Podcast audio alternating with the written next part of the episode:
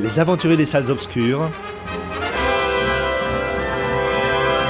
Le magazine cinéma produit par le quotidien du cinéma. Présenté par Christophe Dordain. Bonjour à toutes et à tous, merci de nous retrouver en direct pour cette nouvelle édition de votre magazine consacré à l'actualité du cinéma, Les Aventures des Salles Obscures, un programme produit par le site le quotidien du cinéma.com. Présentation Christophe Dordain et je serai accompagné aujourd'hui par François Bourg, Amaury Foucard, Jérémy Joly.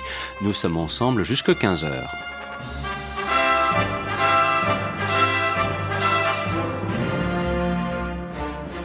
Au sommaire de cette nouvelle édition qui, euh, vous l'aurez compris, actualité oblige, va s'avérer être la dernière que nous pourrons réaliser en direct puisque pendant plusieurs semaines, peut-être un petit peu plus, la station Radio Campus Lille faisant partie donc de l'Université Lille 1 verra ses portes fermées. Eh bien, cette actualité, nous allons principalement l'anglais la centrer sur les films qui sont sortis dans les salles ce mercredi dans des conditions bien particulières puisque vous le savez que la fréquentation cinématographique est réduite quant aux capacités d'accueil des salles. Toutefois, nous prendrons le temps de vous parler d'une bonne épouse avec Juliette Binoche, de Vivarium avec Jesse Eisenberg par exemple, ou bien encore toujours au programme, pourquoi pas une sirène à Paris avec Nicolas Duvauchel. Voilà, ce sont quelques-uns des films, il y en aura quelques autres qui seront abordés dans le cadre de cette nouvelle édition.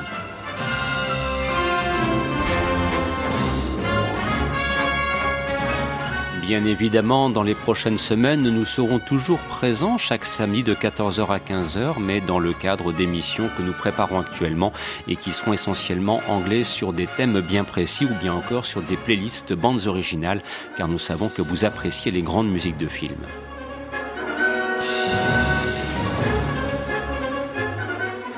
Que vous dire encore si ce n'est que ce programme, c'est bien sûr une émission qui est multi-rediffusée. Vous pourrez ainsi la réentendre sur Radio WRS sur le net lundi soir à partir de 21h. Vous pourrez la réécouter si vous le souhaitez mercredi prochain sur Pastel FM fréquence 99.4, station qui émet depuis Roubaix donc sur la métropole lilloise, ou bien encore sous la forme de modules grâce à l'équipe de cinéma radio dirigée par Florent Mounier.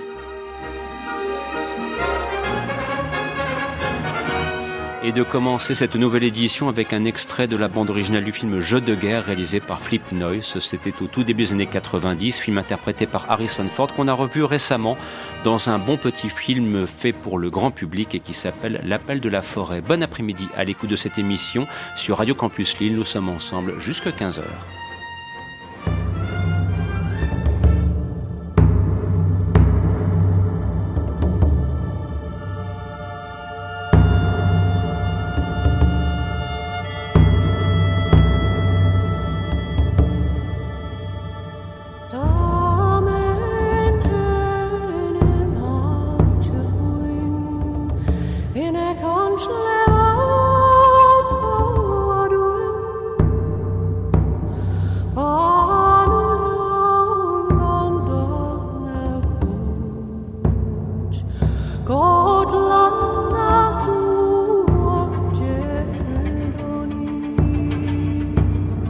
Of a.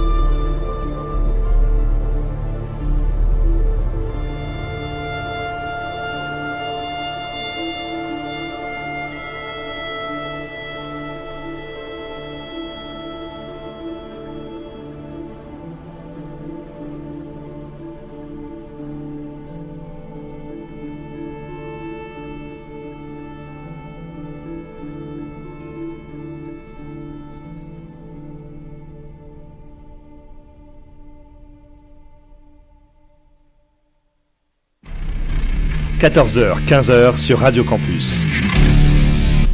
Les aventuriers des salles obscures.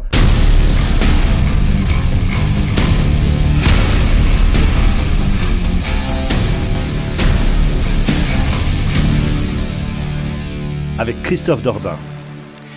Et ça commence maintenant et de vous signaler qu'entre-temps, Oxens Majeran pardon, nous a rejoint, ce qui fait que l'équipe est au grand complet. Donc euh, nous le rappelons, c'est vrai que c'est une émission qui se déroule dans un, dans un cadre un petit peu particulier, mais de toute façon c'est à l'image de la situation que, connaît le pays aujourd'hui. Une situation qui d'ailleurs euh, nécessite sens de la responsabilité et aussi esprit de solidarité. Je dis ça éventuellement pour qui se jette sur les paquets de pâtes et de riz avec une imbécilité qui laisse quand même Bref, donc en ces temps donc où responsabilité et solidarité sont nécessaires, nous essayons nous modestement à notre petit niveau de vous apporter un petit espace de divertissement et de vous inviter quand même dans les conditions que l'on comprendra aisément à fréquenter encore autant que possible les salles obscures, mais aussi peut-être d'ailleurs d'évoquer des films que l'on pourra découvrir ou revoir par le biais du petit écran, enfin peut-être un grand écran chez vous, grâce aux plateformes, grâce aux rediffusions. Et c'est pour ça qu'il y a un moment, euh, indépendamment des films de la semaine, on voudra évoquer Le Contagion de Steven Soderbergh, qui est un film à revoir aujourd'hui d'ailleurs avec euh, un, regard euh, bien différent peut-être de la première approche lorsqu'il était sorti dans les salles il y a quelques années de cela.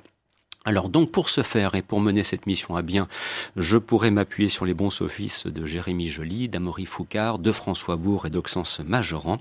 Et donc de fait, nous allons pouvoir aborder les films qui sont sortis dans les salles cette semaine. Alors il y a un petit peu de tout et avec d'ailleurs des, des propositions de cinéma qui sont intéressantes ou bien des propositions de cinéma que l'on pourra recommander à quelqu'un qui est votre pire ennemi et notamment lorsqu'il sera question d'une sirène à Paris avec Nicolas Duvauchel, nous rentrerons dans cette catégorie. Par contre, chers amis, je veux croire qu'avec euh, Vivarium, interprété entre autres par Jesse Eisenberg, là nous rentrons dans le registre des films qu'on aurait envie de, de, vous recommander chaleureusement, enfin je veux le croire en tout cas, au hasard des propos qui seront développés ici autour de la table. Alors, euh, qui souhaite intervenir sur ce vivarium qui met en scène un couple qui se retrouve dans une petite ville dont très rapidement ils mesurent qu'ils ne peuvent pas en sortir et qui se retrouve en plus de ça nanti d'un tout petit enfant euh, qu'ils n'avaient pas, euh, entre guillemets, ni conçu ni espéré. Voilà, c'est une situation bien curieuse que ce vivarium. Alors, Amaury, est-ce que c'est un film qui mérite qu'on se déplace? Oui, absolument. C'est un film totalement original, moi qui m'a surpris de, bout en bout malgré son côté totalement minimaliste en fait. Il y aura rien de plus à voir que ce que vous avez déjà vu dans la bande-annonce si vous, si vous avez eu la curiosité de la voir. Et c'est un film qui est purement conceptuel en fait. Et c'est ça que j'aime bien avec euh, avec ce genre de proposition là ça m'a rappelé euh, toute proportion gardée le Mother de Darren Aronofsky dont je sais qu'il divise pas mal mais celui-ci euh, j'étais en salle le voir elle était assez pleine et tout le monde avait l'air de bien s'amuser pendant le film. Et il n'y a aucune explication rationnelle à ce qui se passe dans le film. Vous n'aurez pas vraiment de réponse à ce pourquoi ils sont bloqués de manière aussi euh, euh inespérée dans cette banlieue euh, infernale. Et c'est ça que j'aime bien dans le film aussi, c'est qu'on est, euh, on est face à quelque chose de, de vraiment expérimental au sens, au sens scientifique en fait. Ça s'appelle Vivarium et c'est pas pour rien. On a l'impression que les personnages c'est un peu des rats de laboratoire et qui doivent subir l'expérience que que propose le réalisateur. Et, euh, et malgré tout, ça en fait quelque chose d'extrêmement drôle en fait, parce qu'il y a aussi de l'humour dans le film et, euh, et, ce côté satirique qui est appliqué à ces deux personnages. Et par exemple, il y a, il y, a, euh, il y a un enfant dans le film qui leur est livré, un bébé qui arrive dans un carton et euh, là, on pourrait croire que ça pourrait déboucher à quelque chose de mignon et tout, que ça pourrait les rassurer et qu'ils vont commencer à s'habituer avec ce petit enfant, voilà, adorable, qui vont cajoler. Bah, ça va être un enfer parce que le gamin, il va grandir très vite et il va devenir une espèce de de petit garçon à la intelligence artificielle, mais en pire, en pire, parce qu'il mhm. Hurle à chaque fois qu'il veut manger, à chaque fois qu'il est tout seul et tout. Et c'est, il a une voix, il y a un travail sur le son, sur les effets spéciaux sonores, qui fait qu'il a une voix improbable. On a l'impression que c'est un adulte, alors un adulte qui parle dans un corps d'enfant, qui est insupportable, qui est chelou et tout, bien propre sur lui comme une poupée Ken. Et c'est euh, voilà, moi j'ai trouvé ce film à se tente de rire et, d'un point de vue théorique sur sur les faux semblances, sur le, le cinéma, l'image, c'est hyper intéressant aussi parce qu'il y a on, pourrait dire que c'est que c'est euh, une satire, voilà, du consumérisme, de la société de consommation. Bon, ça, oui, on a très bien compris au bout de cinq minutes. Mais d'un point de vue de la mise en scène, le film est beaucoup plus intéressant que ça, et notamment sur la question du du factice et du simulacre. Euh, j'ai vu que le, réalisateur, enfin, ses références euh, assumées, c'était René Magritte et un artiste contemporain qui s'appelle Olafur Eliasson et c'est des artistes qui travaillent sur euh, sur la, recréation de la, la lumière euh, factice en fait. Et tout le film un côté carton-pâte qui m'intéresse. Tout est en effets spéciaux, par exemple. La banlieue est en 100% numérique, moche. Les nuages, ils le disent dans le film, ressemblent à rien d'autre que des nuages. C'est des petites boules rondes euh, complètement ridicules. Et il y a un travail de la lumière hyper intéressant pour recréer des couchers de soleil et qui est assumé, en fait. On voit que c'est faux et en même temps, ils sont obligés de vivre avec ça. C'est un film assez passionnant, ludique, que je recommande, qui est badant aussi et tout autant qu'il est drôle. Je voudrais revenir un petit peu sur euh, l'ambiance à Maury, peut-être aussi euh, euh sens puisque tu l'as vu.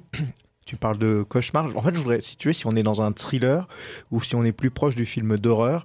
Euh, quelle est, quelle est l'ambiance euh, pendant, le, pendant le film? Est-ce que ça évolue éventuellement ou est-ce qu'on est tout de suite dans, dans quelque chose qui, qui veut faire peur? Est-ce qui, qui veut être angoissant ou comment, comment on, vit le film Entre les deux, pour moi, j'ai surtout ri jaune en fait, si tu veux. Ouais, ouais, non, je, je suis complètement d'accord. C'est vrai que c'est hyper compliqué d'arriver à, à, complètement mettre euh, mettre un, un genre là-dessus. Euh, alors moi justement, j'ai pas bien compris parce que beaucoup de gens ont parlé dans dans les critiques, dans la presse, etc. de d'un rapport avec Black Mirror. Moi, je trouve pas qu'il y en ait tant que ça. Enfin, plutôt plus la quatrième dimension. Voilà, la quatrième dimension carrément. Mais du coup, enfin, voilà, je pense que j'ai juste le côté, euh, voilà, il y a une série contemporaine qui parle euh, vaguement de de situations euh, de situations surnaturelles euh, ou en tout cas de situations un peu fantastiques et du coup voilà ça a été attribué comme ça à Black Mirror un petit peu euh, au pif.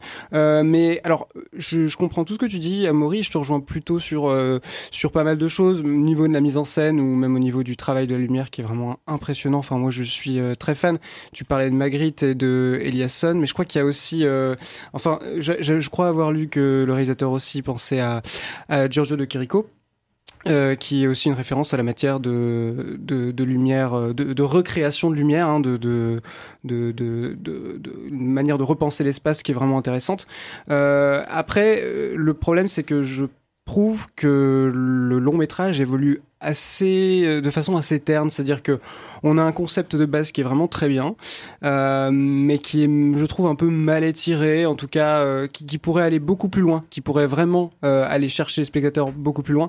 Et, et, voilà malheureusement je trouve que ça évolue mal. Du coup ça me donne plus la sensation que c'est un peu un film à concept euh, qui aurait pu être un très bon court métrage mais que ça laisse un petit goût de oui de de je sais je sais pas j'arrive pas à dire mais voilà. d'inachevé voilà. moi je suis pas d'accord sur la question de la longueur je pense que c'est important qu'on puisse subir un, mais la lenteur. C'est pas une question de longueur parce que oui, ça me, ça me gêne absolument pas la lenteur. C'est plutôt, c'est plutôt une, une histoire de. Oui, j'ai l'impression que ça ne décolle pas. C'est-à-dire qu'au moment, ah bah, cette, la, la fin me, ne me satisfait pas. à la, à la fin, quand même, il décolle quelque chose du sol. Hein. Je sais pas si t'as. Oui, oui, non, mais bien sûr. Mais, justement, tu vois, justement, toute cette partie-là, ce, ces, ces quelques plans-là aurait mérité d'être d'être bien plus approfondi. Tu vois, moi, moi ça me vend quelque chose. Mais bien sûr, bien sûr, parce que ça vend ça vend quelque chose. Et d'ailleurs, de ce que j'ai compris, euh, il y a, enfin, c'est une histoire de budget, c'est-à-dire que le scénario, le scénario euh, avait prévu beaucoup plus euh, euh, des, des faits de ce style et que justement ils ont été euh, ils ont été enlevés à cause de à cause du budget. Et eh ben, écoute, moi je trouve ça vraiment dommage. Voilà. Mais mais après c'est un, franchement c'est, je crois que c'est son deuxième film. J'ai pas vu le premier du tout, mais je crois que je trouve que c'est vraiment assez prometteur pour la suite. Il ah faut lui donner plus d'argent. C'est clairement ça, c'est clairement ça. Oui, oui, clairement, il faut lui donner plus d'argent. On va peut-être donner le, le, nom du réalisateur en question. Euh... oui, c'est Logan euh, Finnegan, je crois. Non, Lorcan, Lorcan, Lorcan, Finnegan. Lorcan Finnegan, exactement. Mm. Voilà. Et, euh, et, non, oui, et puis pareil, je trouve que c'est, enfin, l'enfant, euh, l'enfant roi. Enfin, en fait, tous les acteurs sont excellents. Et Jesse Eisenberg, c'est évident. Enfin, je veux dire, ça a toujours été un, un, un excellent acteur et qui a aussi pu euh, se, se, se, se, montrer très bon dans, dans les rôles d'adolescents, enfin de d'adolescents euh, que, que dans des rôles comme celui-là où on est quand même un petit peu dans quelque chose d'autre, il propose quelque chose d'autre. Et puis euh, cette Imogen Out là que je ne connaissais Outs. Outs, que je- voilà Outs Avec que un je P. connaissais oups oups Non, pas oups. oups désolé euh, non Outs qui euh, non non qui est vraiment qui est vraiment très très bonne aussi euh, que je trouvais vraiment génial euh, euh, puisque bah vraiment elle passe d'une femme assez forte euh, et, et, et, et pétillante à une à un rôle de mère de famille complètement asphyxiant hein, parce que ça, ça lui complètement imposé et puis et puis ce gamin euh, qui a un enfant roi euh, un enfant roi comme euh, comme on en connaît On, on est d'accord, on a Mais- envie de le buter, hein, Ah, ce mais- gamin. mais en hein, fait, les moi, personnages aussi, c'est ça fait, qui est bien juste- dans le le truc, film. c'est que c'est la, c'est la première, la première. En fait, je me suis dit pendant tout le film pourquoi ils l'ont pas fait avant? Enfin, je suis désolé de spoiler un peu, mais euh, pour- pourquoi, c'est- pourquoi il n'y a pas eu de, il y a pas eu de violence avant? Parce que moi, j'ai j'ai envie de les triper dès que je le vois. Euh, le fait même qu'il crie comme ça, j'ai envie de lui donner des, voilà. Mais, euh, mais écoutez, bon, bah, voilà, hein, c'est chacun fait son éducation comme il veut. Non, mais ils ont eu totalement raison de faire, euh, de faire les choses bien. Mais bon, voilà. Vous- Bref. Vous parlez depuis tout à l'heure aussi d'un d'un film conceptuel. Euh, est-ce qu'il est, est-ce qu'on peut dire que c'est un film grand public ou est-ce qu'il est vraiment difficile de rentrer dedans euh, dans, dans ce film-là? Je pense qu'il faut, il faut déjà aimer un peu le genre euh, pour. euh, Bah pour écoute, si, si le grand public euh, va le voir parce Ah. qu'il y a marqué Black Mirror sur. Parce euh, qu'il serait marqué Jesse ouais. Aussi. Oui, euh, ouais, peut-être. Mais je sais pas euh, si le, je sais pas si, je, je sais pas, déjà je sais pas ce que ça veut dire le grand public, mais euh, pour Jesse Eisenberg, je sais pas si ça parle tant que ça aux gens, à part de Social Network, et encore qui était, enfin pas non plus le- le- un type film, enfin un film type grand public, mais euh, ouais, je sais pas. Toujours est-il que moi j'y suis allé dans une salle euh, assez pleine et que ça a bien rigolé et que les gens avaient l'air de bien s'amuser, même à la fin ça, ça débattait un peu. Donc euh, je Non, sais puis pas, là, je sais pas quoi film- dire là-dessus. C'est un film, c'est un film qui a plutôt bonne presse. hein, je veux dire, les Ouais. retours sont bons, donc euh, oui, oui. même si la situation actuelle pour fréquenter les salles obscures est un petit peu délicate, dirons-nous, euh, voilà, je crois que c'est une belle proposition de cinéma. Et comme vous le soulignez, visiblement quelqu'un euh, qu'on devrait retrouver très prochainement, peut-être avec des moyens plus conséquents pour parvenir à un résultat encore plus spectaculaire. Et c'est vrai que le film est court, hein, 1h38. Hein, c'est, Heureusement. voilà, c'est- mais c'est bien. Oui. dire, C'est, aussi savoir C'est c'est maîtriser. déjà bien, hein, franchement. Non, mais c'est ça, non, mais la maîtrise du temps que tu, que tu soulignais, que tu appelais de tes voeux, en l'occurrence, elle est au rendez-vous. Et puis, on l'espère le retrouver avec un autre projet encore un- d'un étage au-dessus très, très prochainement. Voilà donc pour le cas particulier de Vivarium. Sur ce, je vous propose d'aborder euh, ceci. D'habitude, les hommes qui entendent ma voix tombent si follement amoureux de moi que leur cœur explose. Vous allez mourir, comme tous les autres. Tous. Il va exploser ce cœur, et cette fois pour toujours. Comment ça fait l'amour C'est comme de la joie. Ça pique. Très fort. Je suis tellement contente de vous faire aucun effet. Dommage que vous partiez maintenant quand même. Parce que moi j'étais immunisé. Et si vous restiez avec moi? Non, c'est trop risqué. Et voilà donc pour le film annonce de ce film Une sirène à Paris réalisé par Mathias Malzieu où on retrouve notamment, et vous avez pu l'entendre dans la bande-annonce, Nicolas Duvauchel et Marine Lima, euh, et aussi Rosie de Palma, pour ceux qui aiment Rosie de Palma.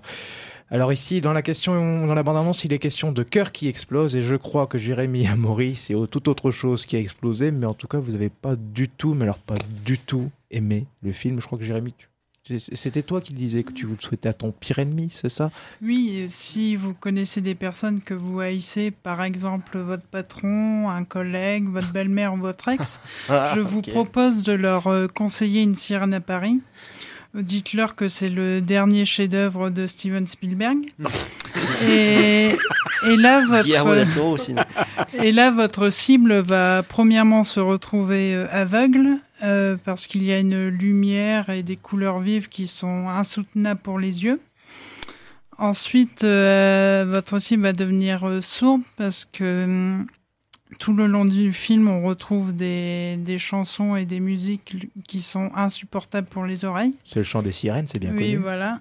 Et ensuite, euh, je pense que votre cible va finir atteinte par la folie en ayant suivi une histoire qui est surréaliste euh, et inintéressante. De l'histoire d'un d'un chanteur qui est hum, qui rencontre donc une sirène et qui Mais c'est Splash avec Tom. Hanks C'est un peu ça, quelque part, encore. Et il y, a un- trop plein de poésie qui est vraiment euh, insupportable. Et, et en plus, euh, cette personne aura perdu euh, une 10 euros de sa poche. Diable, ça fait beaucoup. Alors, euh, Amaury, tu partages ce point de vue. À recommander pour son pire ennemi ou un petit quelque chose à sauver quand même Secret espoir. Non, moi je sauve rien de ce film. J'ai absolument détesté euh, ma séance. Alors, faut préciser que euh, l'histoire, c'est un type qui a le cœur sec de, de tout et qui n'arrive plus à tomber amoureux. Et euh, le, la seule chose qui, qui le fera rebasculer, c'est cette sirène euh, complètement factice et, et en toc euh, qu'il rencontre par hasard de manière improbable. Euh, mais il a quel âge votre Mathias Malzieux là? Enfin parce que, enfin, moi quand je vois cette espèce d'idéal féminin passéiste, irréel, naïf, prude et, et même enfantin, j'ai envie de dire, euh, j'ai envie de dire, mais qui peut croire à cet amour complètement bidon, à part ceux qui pensent encore que les filles naissent dans des roses et les garçons dans des choux-fleurs alors, enfin, moi vraiment, j'ai vraiment envie de secouer euh, Mathias Malzieux et de lui donner des claques et de le ramener dans la réalité de notre époque, parce que voir cette vision de la femme comme une chose, euh, une chose douce, candide, faite pour être être amoureuse et, et qui ne sait rien penser d'autre que que la mignonnerie euh, des rapports homme-femme. Pour moi, mais moi j'avais envie de m'arracher des cheveux pendant ce film. C'est non mais ça ça c'est le fond. C'est pour ça que tu portes un bonnet en fait. Voilà, c'est pour ça. Aujourd'hui, je, je, le dis aux auditeurs qui ne peuvent pas voir notre tronche. Oui, je porte un bonnet parce que je n'ai plus de cheveux à force de, me les arracher pendant une sirène à Paris. Euh, ça c'est la le, le, le, le fond que je trouve vraiment euh, mais mais d'un d'un ignoble. Enfin, je vois pas qui peut s'intéresser à ça par une poignée de geeks attardés ou des enfants euh, qui ont 8 ans. Euh, la forme. Eh, attends, ce qui fait déjà quand même une grosse partie des cinéphiles. Euh. non, je rigole, je rigole. Je te remercie pas. Euh... mais euh... voilà. non, mais tu me fais dire ce que j'ai pas dit. Après, je vais me ramasser une montagne de merde, alors que j'ai pas du tout dit ça. Donc ça, c'est pour le fond et ça pour sent la, la forme, tempête de boulettes géantes. Voilà. pour la forme, on a droit à euh, un pari de carte postale complètement fake, à l'image de, bah, de, de sa vision euh, des rapports hommes-femmes. Hein. Donc on a droit au plan. Euh, plein pied de la tour Eiffel qui s'illumine au moment où ils s'embrassent. Alors ça, c'est interdit de faire ça. Le CNC devrait mettre des amendes à ceux qui font ça parce que vraiment, moi j'ai l'impression d'être dans une pub pour assurance quand je vois ça. Euh, le scénario a zéro enjeu, zéro récit et le peu de dramaturgie qu'il y a, elle apparaît comme complètement euh, bah, factice quoi. C'est c'est ce qui pouvait être, je sais pas, j'ai pas lu le bouquin, je peux pas attester de, de, sa médiocrité ici, mais ce qui pouvait être un peu poétique dans le bouquin, ça ne fonctionne pas du tout là parce que étiré à 1h50 de film, il n'y a pas assez de nœuds dramaturgiques pour tenir le truc jusque, jusque 1h50. Euh, il, il, se sent obligé de mettre des, des personnages soi-disant antagonistes qui fonctionnent pas du tout et, euh, et, et, qui sont et qui apparaissent comme complètement ridicules en fait pendant le film. Enfin, moi, c'était assez consternant de voir euh, tous ces personnages secondaires qui essayent de, de faire diversion, on va dire, pendant une situation qui s'éternise, qui s'éternise. Elle, la sirène dans la baignoire, là, enfin, elle y reste pendant pendant 1h10 et après, bon, elle s'en va pour qu'ils aillent chanter du Dionysos dans une péniche. Euh, c'est un enfer ce film. Et en plus, c'est euh, le, le, le, type revendique clairement hein, ses influences à Jean-Pierre Jeunet et à Guillermo del Toro, période La forme de l'eau. C'est assez consternant de voir ce, ce, ce plagiat cheap de mmh. ces films qu'on adore. Et euh, franchement, ouais, comme dirait euh, Jérémy, recommandez ça à vos pires ennemis ils seront pas déçus. Ça va, ça va même plus loin, euh, Amaury, parce que dans les inspirations re, euh, revendiquées par le, le, réalisateur Mathias Malzieux, euh, on retrouve des films comme euh, E.T. de Steven Spielberg, hein, comme quoi on n'était pas si loin. On retrouve Édouard aux mains d'argent de Tim Burton et Only Lovers Left Alive de Jim Quoi Ah oui, ah là c'est chaud quand même. okay. Voilà, donc finalement, euh, Jérémy, tu avais raison, il faut peut-être présenter ce film comme étant un film qui s'inspire de Spielberg. Oui. Après, il y a peut-être une chose qui est à peu près bien, ce sont peut-être les décors parce qu'ils ont le mérite de ne pas être faits numériquement. C'est, mais après, c'est, ça reste de mauvais goût. Et, et, Nicolas Duvauchel? J'allais. Ah, il est bien. Hein. Alors ça, vraiment. Mais, mais moi, tout le long du film, j'ai envie de dire, mais il a, il a fallu attendre qu'il retombe sur cette sirène à la con pour pour retomber amoureux et euh, t'y crois pas du tout et t'as envie de dire, mais qu'est-ce que tu fous avec elle? Mais viens, viens me voir, Jérémy, s'il est vraiment sexy hein, dans le film, hein, faut le dire. Et c'est peut-être le seul truc qui m'a fait tenir éveillé jusqu'au bout du film, mais Il en fait rien, il en fait rien. Il en fait deux personnages euh, en plastique dans une boule à neige. Oh là et là. euh, et euh, moi, j'ai envie de dire, j'ai, enfin, j'ai survécu au coronavirus, mais pas à la noyade devant ce film. hein. C'est, une catastrophe. Jérémy, Et Nicolas Duvauchel, je trouve qu'il est abonné à ce genre de film. euh, pas terrible, malheureusement, alors que ça reste un acteur euh, que je. J'ai comme le trouve qu'il a souvenir de, de de, de, de- de Braco. Il y a aussi d'autres films beaucoup plus sérieux qu'il a participé. Enfin, on se dit que c'est quelqu'un qui a le potentiel pour être un excellent comédien. Et là, Bah, c'est une erreur de parcours. Ouais. C'est une erreur de Bon, parcours. soit, allez. Il n'a pas, pas une erreur de parcours, mais enfin pour l'instant, quand on regarde sa filmographie, euh, son précédent film, je crois que c'était Les Envoûtés, Qui était pas euh, terrible. qui était Mm. pas terrible. Persona non grata, euh, C'était mieux, ça. C'était mieux, mais c'était pas un des rôles majeurs euh, du film. Il Non, c'est un film. c'est- c'est- c'est- le film de Roche Dizem, malheureusement, est resté assez euh, inconnu du grand public. Voilà, il enchaîne avec une sirène à Paris où effectivement bon, on sent que même s'il est au cœur du film, c'est pas euh, c'est pas le film qui va entre guillemets euh, redorer son blason. quoi. Non, loin s'en. Alors sur ce, chers amis, je vous propose une petite ponctuation musicale comme nous les aimons dans le cadre de cette émission. Ensuite, en seconde partie, on s'intéressera donc aux autres sorties de la semaine, dont notamment le Radioactive interprété par Rosamund Pike, entre autres. Et puis, euh, nous prendrons aussi un petit moment pour euh, revenir, jeter un petit coup d'œil dans le rétroviseur sur le film de Soderbergh, euh, qui est de circonstance. hein. je veux dire, le, le Contagion qui était sorti il y a quelques années maintenant et qui, qui est un film peut-être effectivement qu'il faut revoir. Alors vous allez me dire, mais c'est pour entretenir un climat anxiogène. Vous travaillez pour BFM News. Euh, que nenni, je vous rassure. Nous restons dans le domaine du cinéma, mais c'est vrai que c'est un film qui était de bonne facture et qu'on peut peut-être revoir aujourd'hui avec, euh, par la force des choses, un œil différent, car nous sommes soumis à un assaut et la transition est toute trouvée.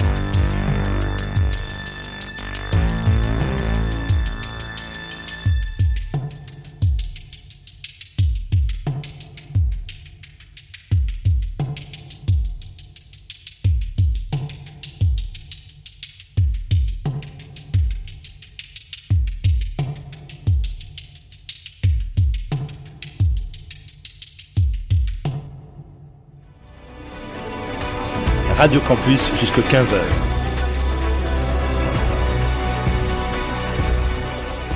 C'est les aventuriers des salles obscures. Le magazine cinéma produit par le quotidien du cinéma.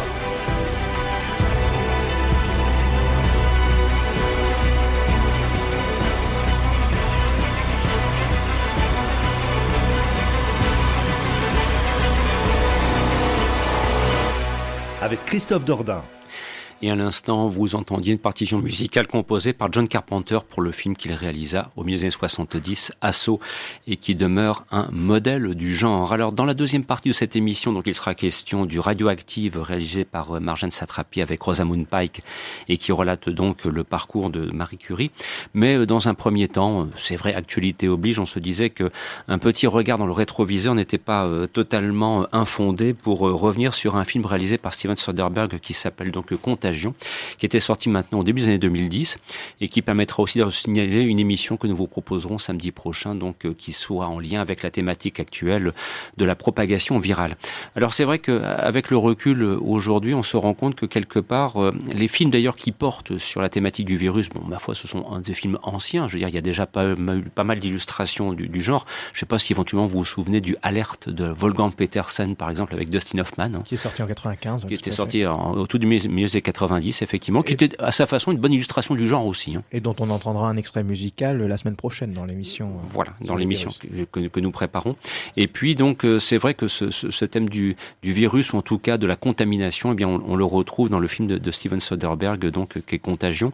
Alors, euh, je ne sais pas si éventuellement, autour de la table, vous avez un petit peu le, le, le souvenir de ce que fut Contagion. Et, et aujourd'hui, avec le recul, ben, quelque part, que le propos qu'il développait, il avait au moins un mérite, c'est le vérisme. C'est-à-dire, il y a un propos très réaliste, une façon de mettre en avant le processus de la contamination et, on constate que bah, aujourd'hui, quelque part, ce film qui est une fiction est malheureusement devenu une réalité. Amaury Ouais, ben euh, moi ce qui m'avait énormément plu à l'époque quand je l'avais vu, c'était que j'avais l'impression de ne jamais avoir vu un traitement aussi euh, ancré dans le réel que Contagion.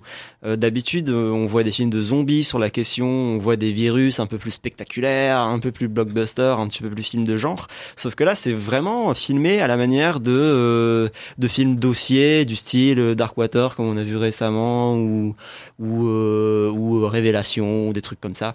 Et et mis en scène euh, avec énormément d'inserts et de gros plans sur euh, des mains qui touchent un peu n'importe quoi. Mhm. Donc on devient un peu paranoïaque en regardant ce film parce qu'on voit euh, des mains qui touchent des barres de métro, des mains qui plongent dans des bols de cacahuètes. Enfin, on, il met en scène la propagation invisible du virus et ça c'était super bien fait. Et par ailleurs, c'est un film choral qui euh, qui font participer plein d'acteurs de la vie politique mondiale. Donc on a les pharmaceutiques, on a les politiques, on a les blogs internet, on a la sphère familiale aussi, on a plein de personnages comme ça qui vont aussi euh, enquêter sur euh, d'où vient le virus. Moi je me souviens du personnage de Marion Cotillard qui enquête euh, pour retrouver le patient zéro. C'est-à-dire qu'ils vont regarder sur des caméras de surveillance pour retrouver euh, euh, par les contacts physiques et tout d'où vient la, le premier infecté. Et ça, c'était assez passionnant. Et, euh, et c'est terrifiant de voir à quel point aujourd'hui c'était c'est comme ça en fait. Hein. C'est pas j'ai j'ai des, des, des, des, flashbacks du film qui me reviennent et il y a il y a vraiment euh, moi j'ai vraiment l'impression en en, l'ayant revu cette semaine, Contagion, que euh, c'est un parallèle euh, presque prophétique de ce qui se passe aujourd'hui. Et, et, par ailleurs, moi, ce qui me faisait un peu rire à l'époque, c'était de prendre les paris sur euh, sur le, les stars qu'il y a sur mm. l'affiche. Il y a quand même euh, Kate Winslet, Laurence Fishburne, Marion Cotillard, Jude Law et euh, j'en oublie plein d'autres et Matt Damon et puis on peut prendre les paris au début, qu'est-ce qui va y rester et mm. qu'est-ce qui va survivre au virus. Ça, c'est un grand classique de ce genre de film. Et il y a notamment une dans la scène d'introduction un truc hyper choc où on voit une grande star mondiale euh, crever de manière totalement euh, anti-spectaculaire du virus et se faire euh, autopsier ensuite d'une manière absolument dégueulasse. et, et ça, on commence le film comme ça et on se dit, ok, c'est là-dedans qu'on part. Et, et ouais, c'est un film assez passionnant et même de plus en plus passionnant quand on le revoit aujourd'hui. Alors c'est pour ça, si jamais, je ne sais pas d'ailleurs si un programmateur oserait le, le reprogrammer aujourd'hui, je n'en sais rien. Oh, ça ferait de l'audience, je pense. Oui, mais, mais peut-être aussi parce que ça serait un, un point de départ pour une peut-être une saine réflexion d'ailleurs euh, sur justement, on rappelait en début d'émission qu'il y a quand même un sens de la responsabilité que l'on se doit d'avoir dans la vie quotidienne sans pour autant tomber dans une espèce de psychose panique de mauvais aloi.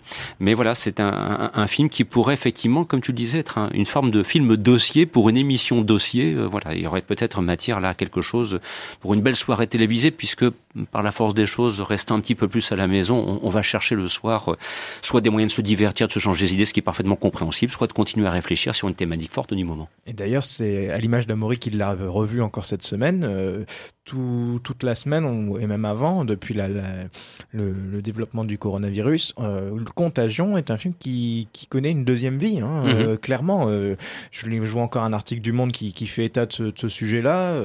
On a eu plusieurs articles dans la presse qui, et, et même dans les sujets télévisuels qui évoquent ce film comme étant prophétique, comme tu disais, Amaury, mais qui remet en lumière quasiment Steven Soderbergh et, et, son film qui date pourtant de 2011. D'ailleurs, pour le coup, la mémoire que j'en ai, c'est que le film, lorsqu'il était sorti à l'époque, n'avait pas connu un immense succès public. Hein. Ah c'était plutôt un succès d'estime. Hein. Il n'y avait pas eu un, chiffre transcendant au box-office, loin s'en faut.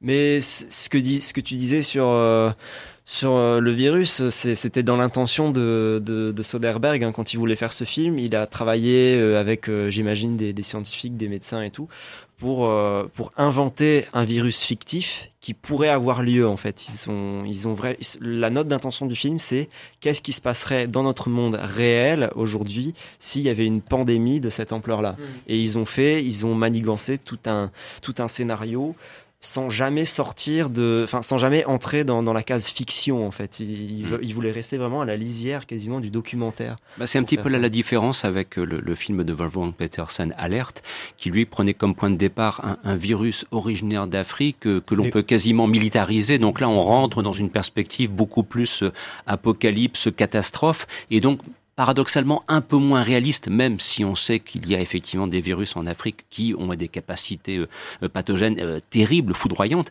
Mais c'est vrai que le, quand on revoit Alerte aujourd'hui, c'est moins crédible et sérieux que si on revoit Contagion. Et ce qui est, ce qui est une petite anecdote pour le coup, c'est qu'au moment où Alerte est sorti, je pense que Alerte fait état du virus Ebola au point de départ. Exactement.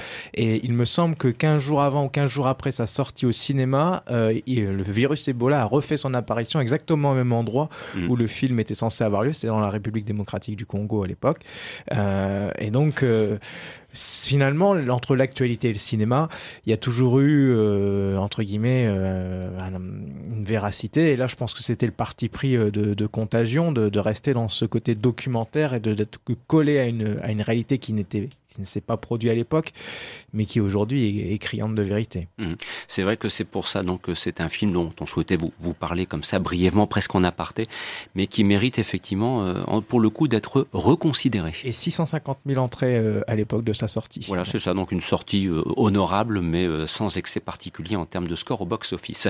Voilà, laissons de côté Contagion et revenons donc maintenant au mainstream des films sortis dans les salles ce mercredi, et notamment il est question de ceci.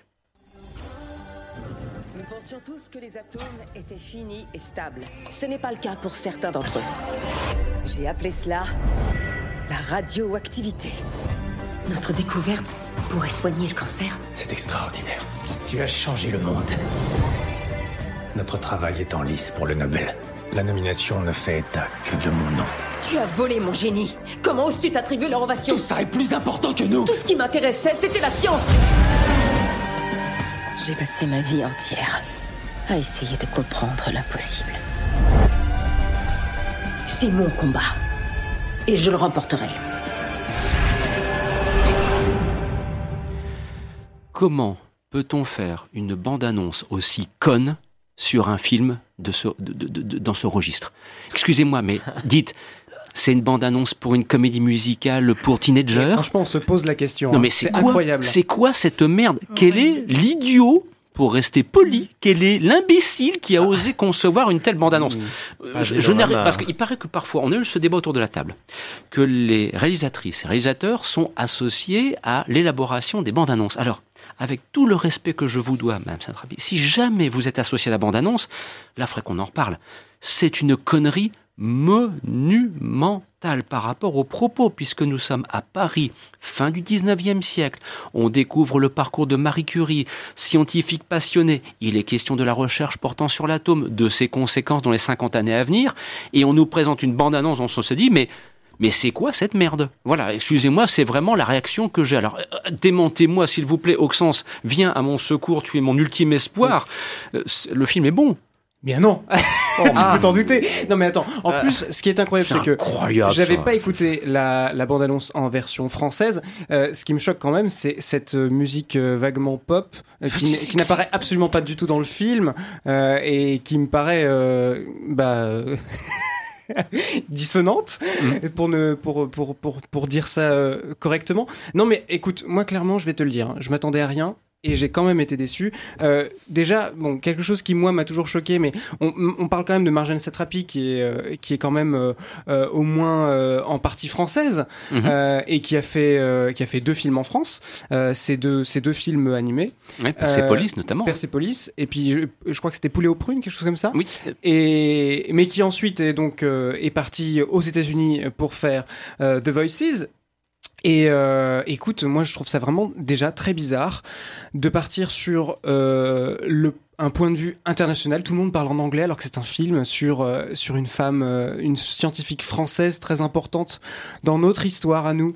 Et, et moi juste euh, juste ça, j'arrive pas à m'y faire. Et en plus de ça, c'est pas seulement un anglais, une sorte d'anglais euh, transatlantique international. C'est un anglais britannique. et moi je sais pas pourquoi, mais ça, ça me fait extrêmement bizarre. Bon, dans tous les cas, euh, mis à part tout ça, la réalisation est extrêmement pompeuse, voilà, et pas du tout convaincante. Moi, je me suis beaucoup ennuyé et surtout, je, euh, on te donne pas du tout envie d'aimer Marie Curie. Marie Curie, euh, effectivement, elle, découvre euh, des choses qui sont impressionnantes et, on essaie euh, de mettre ça en avant en expliquant notamment de façon un petit peu laborieuse quand même euh, à quel point euh, son invention et sa découverte, euh, notamment du radium, a eu euh, des répercussions euh, dans la suite de l'histoire. Et tu as des espèces de comment dire ça de flash forward euh, c'est-à-dire des, des voilà des, des, des espèces de visions du futur des années 50 aux années 80 qui t'expliquent en quoi ça va pouvoir euh, avoir euh, en quoi le, le radium va avoir des effets euh, euh, positifs par exemple euh, pour un, un gamin cancéreux ou alors négatifs avec Tchernobyl. Voilà. Moi je trouve ça vraiment vraiment pas bon.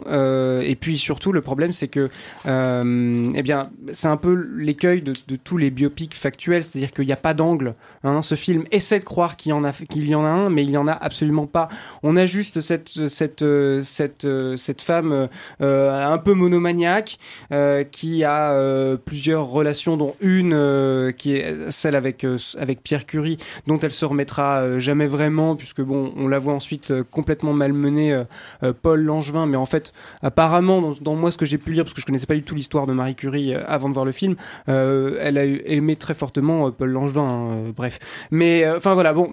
Le problème c'est que ça a un peu l'ambition d'un téléfilm alors que ça a quand même les budgets pour faire un peu plus euh, et que la reconstitution est constamment figée. Moi, j'en reviens pas. Je ne vois que, enfin, ap- après, bon, c'est moi, j'en sais rien, mais je vois que ça. Le fait que ce soit tourné en République Tchèque et qu'il y ait des, des, des- effets spéciaux partout pour essayer de gommer euh, euh, les espèces de décors en carton pâte euh, avec avec une une couleur immonde bleuâtre.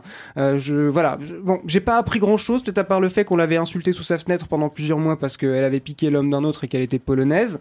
Et, et puis bah euh, voilà, je, pense qu'il y a une seule chose que je retiendrai vraiment du film, et c'est c'est toutes les fulgurances graphiques qu'il peut y avoir, mais malheureusement je dis toutes, mais en fait euh, c'est elles sont assez courtes euh, et qui sont en fait liées à ce que ce qui s'appelle la danse serpentine de Loïc Fu- Fuller, qui, qui, date de la même époque en fait, et, donc à l'occasion d'un spectacle, elle, voit elle voit cette danse, ils appellent ça danse du feu, mais voilà, c'est exactement ça, et qui je trouve est un, une bonne manière de d'a- d'amener euh, d'amener un, un, côté expérimental et euh, et euh, oui des, des, des, des- jolis choix visuels euh, dans le film. Mais c'est c'est la c'est la seule euh, la seule euh, folie qu'il se qu'il se permette euh, et que que Marjane Satrapi permet. Moi, je trouve ça vraiment très dommage que cette cette réalisatrice qui est qui était quand même à l'origine, euh, à l'origine, enfin, qui était quand même à l'origine de- d'un très très bon film, euh, enfin de plusieurs bons films, et, et qui, qui parvient, à- enfin qui, qui en vient à ça. Et je trouve ça voilà, je trouve ça vraiment dommage.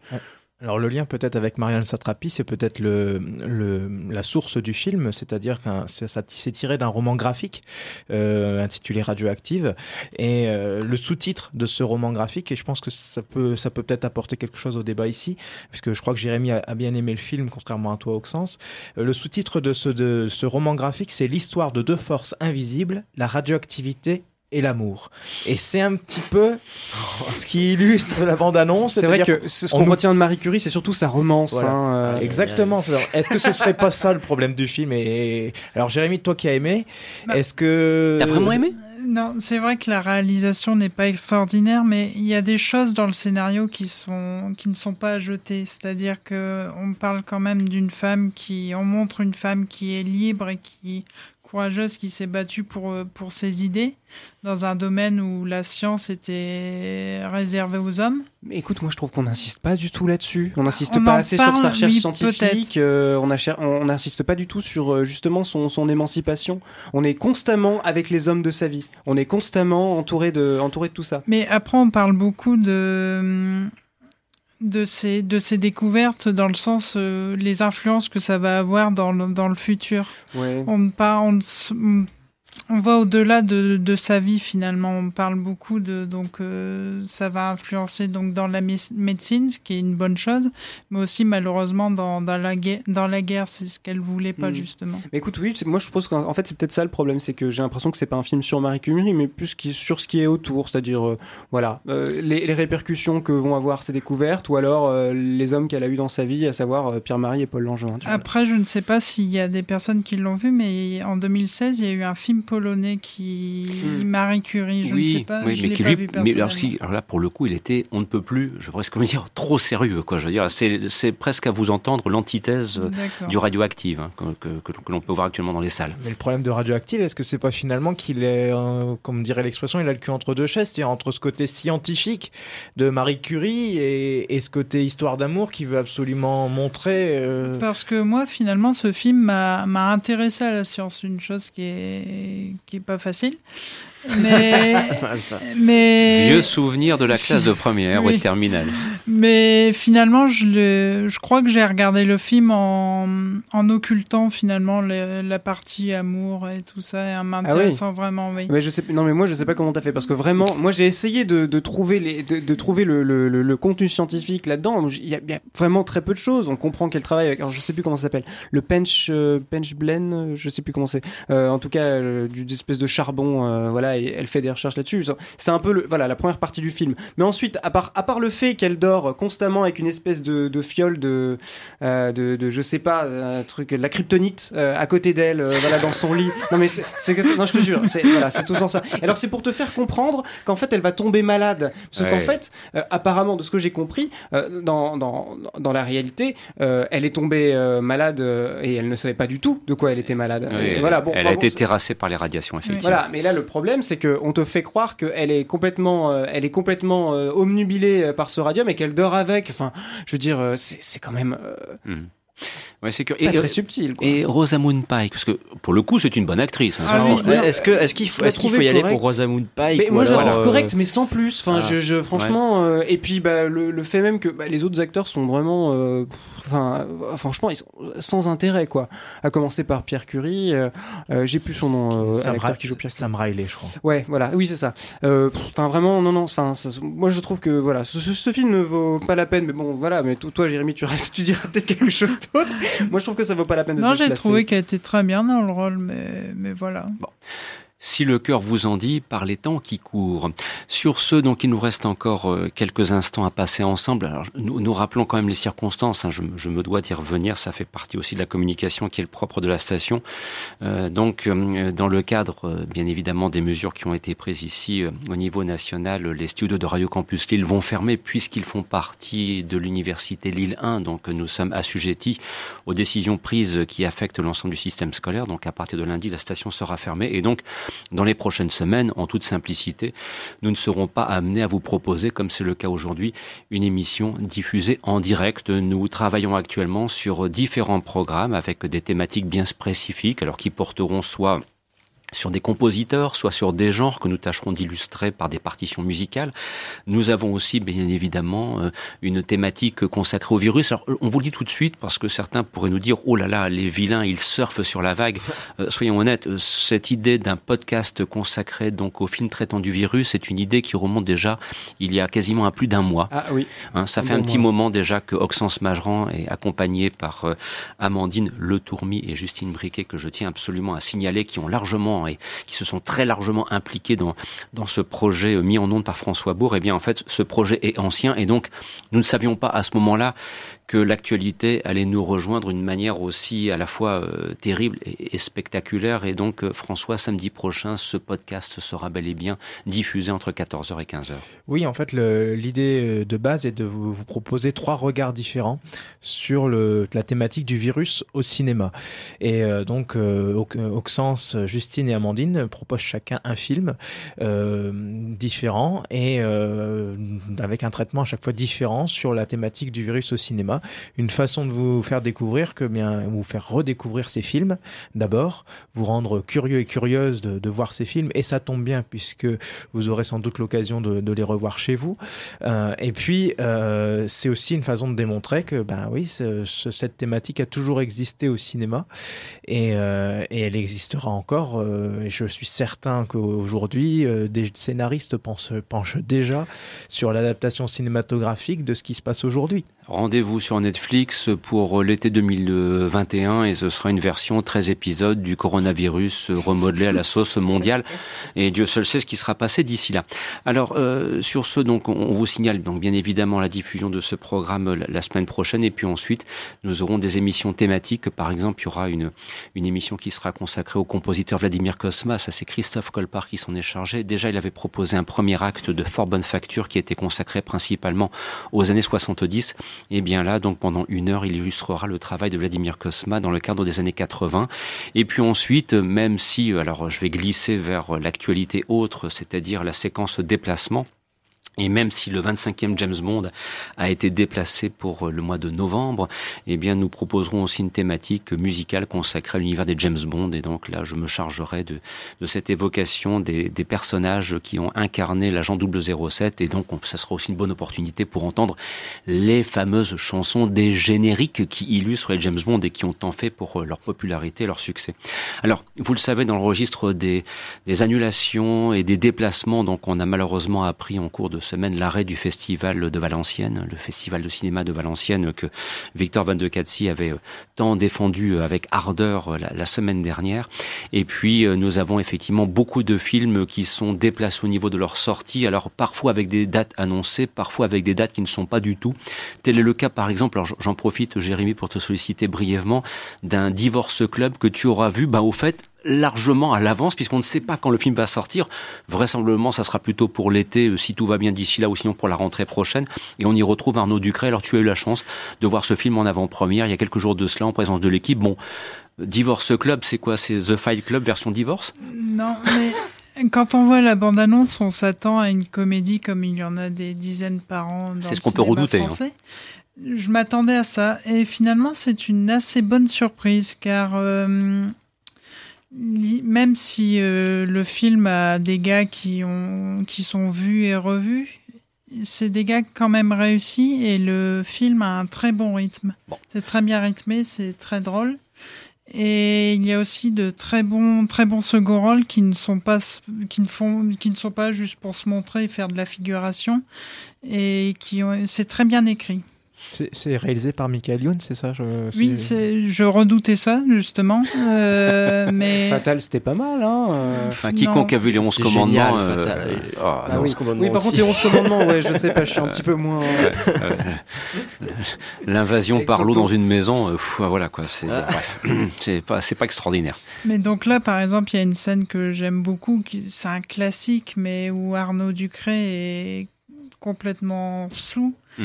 Et il se déplace entre donc le au Divorce Club où il y a une grande fête et un rendez-vous amoureux Donc il alterne comme ça et hum, il finit au rendez-vous amoureux complètement, complètement bourré. Bon, bah, si jamais ça vous tente éventuellement, bon, c'est qu'une une modeste présentation, ce, ce Divorce Club sortira. On va reprendre la phrase qu'on utilisait jadis, prochainement sur les écrans. Voilà. Sur ce, chers amis, euh, je vais vous demander maintenant un petit tour de table, une petite improvisation un conseil, parce que cette semaine, on va quand même se retrouver un petit peu chez nous, contraint et forcé. Alors de temps en temps, on peut aller au cinéma dans les conditions que vous connaissez, mais voilà. Euh, alors ça peut être une série d'ailleurs comme un film. Hein. Ne, ne, vous mettez pas de, de, limites, euh, Amaury. Un, un, bon conseil, des petites choses à voir ou à revoir actuellement, ou à découvrir, des découvertes que l'on peut voir par le biais des plateformes, des rediffusions, des DVD, des Blu-ray, ainsi de suite. Euh, bah comme spontanément. Le, ouais, comme c'est un peu spontané, moi je vais juste en rajouter une couche parce que vous en avez déjà parlé sur euh, le nouveau film de Clint Eastwood, le cas euh, Richard Jewell, euh, qui est à la date d'aujourd'hui euh, mon film préféré à l'affiche au cinéma donc euh, voilà allez-y euh, entre petits groupes de, de 90 ou 100 personnes maximum. Ça vaut vraiment le déplacement. C'est un film qui, qui m'émeut aux larmes et c'est euh, pour résumer l'histoire si vous, vous êtes passé à côté c'est un, un, monsieur ordinaire qui déjoue un attentat lors d'un concert et qui au final va se retrouver au cœur de plein d'accusations de la part du FBI et des médias. euh, qui vont euh, le soupçonner d'avoir organisé l'attentat. Et donc on va suivre la défense de, de, cet homme et de sa mère par un avocat génial qui est joué par euh, Sam Rockwell. Mmh. Euh, le rôle principal est joué par euh, ah j'oublie son nom. Euh, ah oui, Paul. Walter Hauser. Voilà, Paul Walter Hauser. Exact. Un acteur qu'on a découvert dans Moi Tonya. Mmh qui me fascine dans le film de Clint Eastwood parce que j'ai vraiment l'impression de voir une vraie personne agir plutôt qu'un acteur jouer et rien que pour ça, ça vaut vraiment le déplacement. Oxens, un conseil? Écoute, euh, non, mais alors là, j'ai plein de choses qui me viennent en tête. J'ai vu en avant-première Effacer l'historique. Je sais pas si euh, les gens pourront le voir au cinéma si jamais ça pas tout ferme. De suite, hein, pas mais c'est un excellent film de Gustave Kervern et Benoît Delépine. Je le conseille Ah, à tout le adore. monde. Il est, il est vraiment génial. Blanche Gardin est incroyable. Denis Podalides, pareil. Corinne Maziro, on l'embrasse bien sûr. Euh, et Ah. puis, bah, je pense, j'ai vu hier euh, euh, l'avant-dernier Chaplin, euh, Les Feux de la Rampe. Euh, c'est- bête, c'est quelque chose de classique, mais c'est toujours quelque chose d'aussi euh, magnifique à voir. Et puis, euh, bah, je sais pas, je pensais à 9 to 5 aussi. Bref, beaucoup trop de films. Euh, voilà, j'aime beaucoup Jane Fonda, donc euh, voilà. Bref. Jérémy, un, un, rapide conseil, après ce sera François. Il y a, des, il y a quelques jours, j'ai découvert le livre Claude Zidi en toute, un, en toute discrétion. Ah bah et... oui, il faut lire aussi un petit peu quand donc, on a le temps. Euh, et ça m'a donné envie de replonger dans sa filmographie qui est vraiment très intéressante. Revoyez notamment deux avec Gérard Depardieu. Oui. Euh, quand on pense que les cahiers du cinéma firent en son temps un dossier euh, majestueux consacré à Claude Zidi. François, un petit conseil comme ça en passant de la semaine. Si vous avez Netflix, je vous conseille peut-être aller un vieux film, Le Dernier Samouraï, Tom Ah, Cruise. Ça oui, Rien, j'aime. rien que pour la BO déjà, rien Oui, que pour la musique qui est franchement très très bonne. Et puis, euh, et puis toujours sur Netflix pour les, am- les amateurs de Spielberg, euh, Super 8 éventuellement. Eh bah, pour ceux qui aiment le, cinéma de Gigi Abrams à l'époque, n'était pas encore bouffé par la machine Disney. Voilà, chers amis, ainsi se termine l'émission. Vous étiez en compagnie de Christophe Dordain, François Bourg, Oxence Mageran, Amaury Foucard et Jérémy Joly. Dans quelques instants, suite des programmes. Nous vous disons à bientôt en direct. D'ici là, par le biais des programmes que nous avons annoncés, nous serons présents d'une certaine façon à l'antenne. Une nouvelle fois, prenez soin de vous, soyez responsables, portez-vous bien, pensez aussi aux autres, évitez l'égoïsme à la con, voyez ce que je veux dire, et de vous souhaiter une bonne fin de journée. À bientôt, au revoir.